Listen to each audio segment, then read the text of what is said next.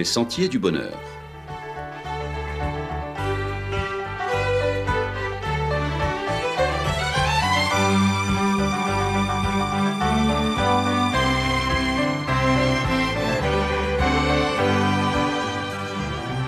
Une émission qui vous apporte un message d'espérance, de paix, de joie et de confiance. Chers amis auditeurs, bonjour. L'étrange regard de l'autre. N'avez-vous jamais fait l'expérience de marcher dans la rue et de sentir peser sur vous le regard de l'autre?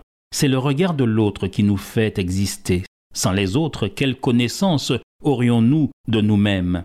On peut se croire très bien habillé, très bien de sa personne, mais rarement on ne sait vraiment ce qu'on porte dans le dos. Ce regard peut être un regard d'appréciation, de désir, de jalousie, de valorisation ou de jugement. Le regard de l'autre peut me conforter ou me dévaloriser, me déstabiliser, me décontenancer. Ces jours-ci, avec le confinement et les mesures de distanciation sociale, on ne peut se toucher ni s'embrasser. Tout contact physique non nécessaire est banni. Le regard retrouve toute son importance et devient le moyen alors de communication privilégiée, surtout si nous nous retrouvons dans une file d'attente devant la supérette avec quelqu'un qui, malgré les circonstances, ne trouve rien de mieux à faire que de vous brûler la priorité et qui, en plus, quand il atterrit en catastrophe devant vous, ne respecte même pas ses 1,50 m, voire les 2 mètres de nécessaire distance. À croire que celui-là n'a jamais tendu le bras dans une colonne en formant les rangs dans une cour d'école à la fin de la récréation. Le regard depuis la crise sanitaire a changé. Nous ne nous jetons plus le même regard.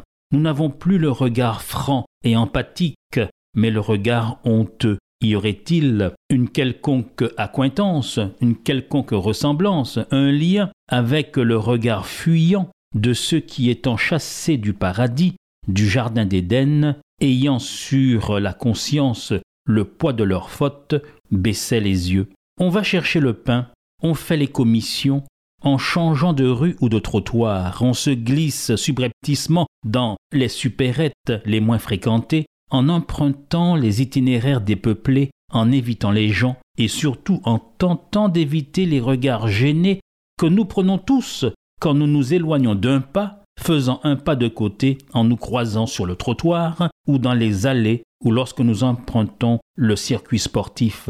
Certains ont l'air féroces et tentent de foudroyer celui qui les gêne quand quelqu'un entre ou quand quelqu'un sort de la boutique, car dans l'idéal, il leur faudrait le magasin pour eux tout seuls, estimant que vous êtes même masqué, l'ange exterminateur, en venant, on ne sait jamais, contaminer et polluer leur air en y projetant on ne sait quel miasme. D'autres en revanche ont l'air embarrassés de contrevenir ainsi aux fondamentaux de l'humanité en craignant d'approcher son prochain et ébauchent alors un timide sourire de connivence, se sentant presque coupable de renoncer à ce rapprochement habituel quand on pouvait, à l'époque, il n'y a pas si longtemps, se saluer.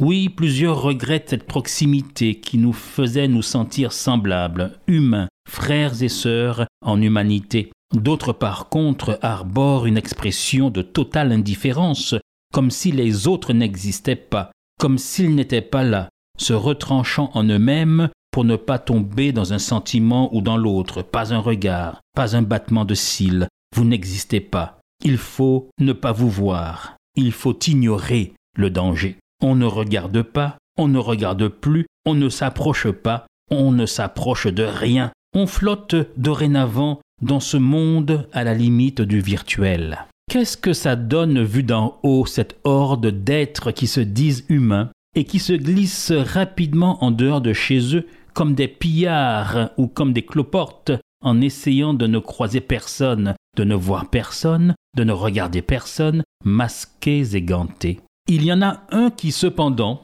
nous regarde du haut des cieux et qui ne détourne pas les regards, qui nous dit qu'il a les yeux fixés sur nous parce qu'il nous aime. Au psaume 33 et au verset 18, il est dit Voici l'œil de l'Éternel est sur ceux qui le craignent, sur ceux qui espèrent en sa bonté. Bien que contaminés par le virus du péché, cela ne l'empêche pas, lui, de s'approcher de notre misère, de nous regarder et de nous toucher du regard, parce qu'il connaît notre sincérité. N'est-il pas dit dans le livre de Samuel, Dieu ne regarde pas comme les hommes, les hommes regardent l'apparence, mais le Seigneur regarde le cœur. Et si nous le voulons, alors il nous fait la promesse suivante, que nous trouvons au psaume 32 et au verset 7. Je suis un asile pour toi. Je te garantis de la détresse, je t'entoure de champs de délivrance, je t'instruirai et je te montrerai la voie que tu dois suivre, je te conseillerai, j'aurai le regard sur toi. Il ne détourne de nous son regard que quand nous pratiquons le mal, ce que nous dit le prophète Ésaïe, quand vous étendez vos mains. Je détourne de vous mes yeux, quand vous multipliez les prières, je n'écoute pas. Vos mains sont pleines de sang. Cependant, il est toujours prêt à nous conserver son amour, mais lorsque nous nous obstinons à lui désobéir, son regard, alors chargé de courroux, éveille en nous le sentiment de culpabilité lorsque nous nous adonnons au mal. C'est pourquoi le prophète Ésaïe dira Non, la main de l'Éternel n'est pas trop courte pour sauver, ni son oreille trop dure pour entendre, mais ce sont vos crimes qui mettent une séparation entre vous et votre Dieu, ce sont vos péchés qui vous cachent sa face et l'empêchent de vous écouter. Autrement, c'est toujours avec un regard de miséricorde qu'il nous invite à le suivre pour notre bien. Au psaume 32 et au verset 8, il est dit Je t'instruirai, je te montrerai la voie que tu dois suivre, je te conseillerai, j'aurai le regard sur toi. Si vous vous sentez seul, chers amis, si les regards chaleureux vous manquent en ce moment, si personne ne prend, comme on dit, votre hauteur, Laissez-vous inonder par les rayons d'amour qui procèdent du tendre regard d'amour du Seigneur qui lui garde les yeux fixés sur toi. Tout comme pour le jeune homme riche des évangiles, il te manque peut-être une chose. Dans l'évangile de Marc au chapitre 10, il est dit Jésus l'ayant regardé l'aima. Oui, il te manque peut-être quelque chose. Mais quoi qu'il en soit, Sois assuré d'une chose, il te regarde et il t'aime. Le Dieu de la Bible n'est pas perché dans son ciel là-haut, nous regardant nous débattre avec dédain et distance dans un monde malade et souffrant, avec pour unique désir le besoin de surveiller et de punir. Non, loin de là, dans son amour, il compatit à nos douleurs et aux misères que notre entêtement, notre rébellion provoque et qui nous font tant souffrir. Ce n'est pas le Dieu de la Bible qui envoie maladie et châtiment, c'est l'homme par sa façon de vivre, par ses choix, qui crée le désordre, le dérèglement, la maladie et la souffrance. Rappelons-nous que si le Dieu de la Bible est un être parfait, il ne peut qu'être bon, sans quoi il ne pourrait être parfait. Voici pourquoi de lui ne peut procéder le mal, il ne peut être la source de la souffrance il ne peut être la cause de notre douleur. C'est lui au contraire qui nous regarde et qui nous aime et qui nous dit Je serai avec vous tous les jours jusqu'à la fin de ce monde. Oui, il te manque peut-être quelque chose, mais sois assuré qu'il te regarde et qu'il t'aime. Fort de cette assurance, je vous dis, chers amis auditeurs, bon courage, prenez bien soin de vous sous le regard de Dieu et à la semaine prochaine.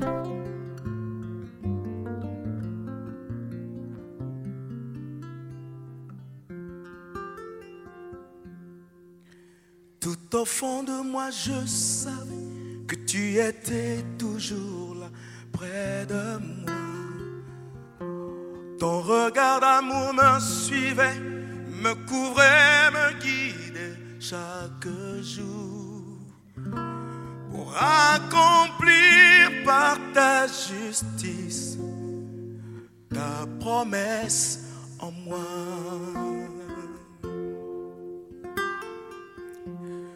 Tu m'avais choisi, Seigneur, bien avant que je ne sois formé. Tes projets conçus pour mon bonheur sont écrits là dans mon cœur. Rien d'autre dans ce monde n'est plus précieux que ta promesse en moi. Près de toi, Seigneur, oh oui, je veux vivre. Près de toi, Seigneur, oui, je veux rester. Près de toi,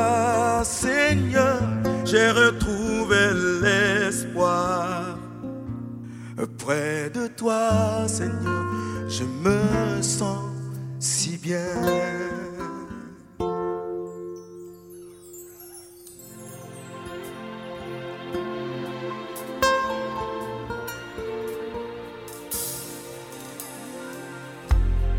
Oui, je sais que désormais, je t'appartiens pour toujours.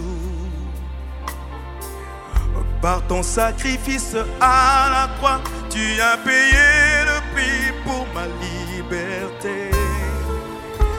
Je veux t'obéir et te servir, ne vivre que pour toi. Près de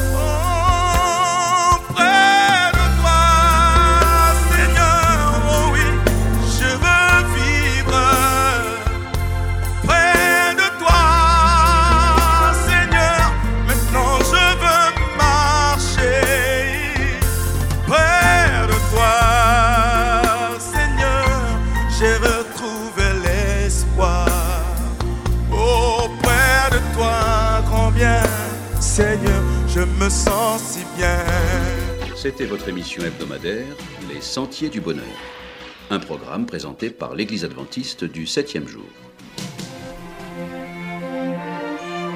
Aimeriez-vous lire le texte de la causerie d'aujourd'hui? Demandez-le.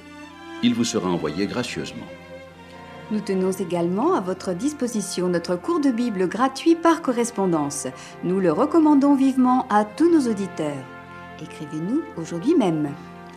Voici notre adresse boîte postale 50 97 282, le Lamentin CEDEX 2. Nous nous réjouissons à la pensée de vous retrouver à l'écoute la semaine prochaine à la même heure. À bientôt.